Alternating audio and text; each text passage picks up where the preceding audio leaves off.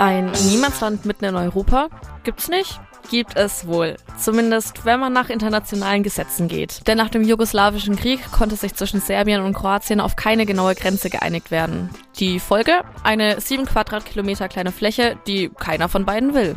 Offiziell wird das kleine Stückchen, das Gornja Siga genannt wird, von Kroatien verwaltet. Die sagen aber, dass es offiziell serbischer Grund ist, aber die Serben, die wollen's nicht. Tatsächlich gibt es aber doch jemanden, der das Stückchen Niemandsland an der Donau 2015 für sich beansprucht hat. Im April hat der Tscheche Vit Jedlika es als die Freie Republik Lieberland ausgerufen. Das offizielle Motto? Leben und leben lassen. Das heißt, die Verfassung soll die persönliche und ökonomische Freiheit garantieren.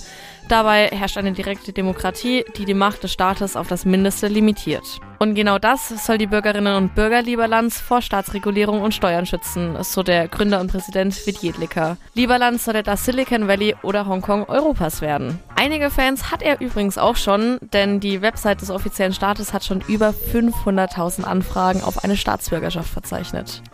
Außerdem kampieren die ersten Bürgerinnen und Bürger schon im Hausboot vor dem Hafen Lieberlands. Aber warum eigentlich Hausboote? Die Hausboote daher, weil weder Vidjedlika noch irgendjemand anderes ihr Staatsgebiet betreten darf. Ein Boot der kroatischen Polizei patrouilliert nämlich vor der Küste der Halbinsel, die von den Lieberländern als der achte jugoslawische Nachfolgestaat bezeichnet wird. Fest steht aber auf jeden Fall, weder Kroatien noch Serbien nehmen den selbsternannten Staat ernst. Was aber in Zukunft mit dem Stückchen Niemandsland passiert, ist auch unklar, denn damit möchte sich niemand befassen. Aber auf jeden Fall habe ich damit wieder was gelernt, was mir ewig im Kopf bleiben wird, anstatt im Ort, an dem ich wieder meinen Reisepass abgelegt habe.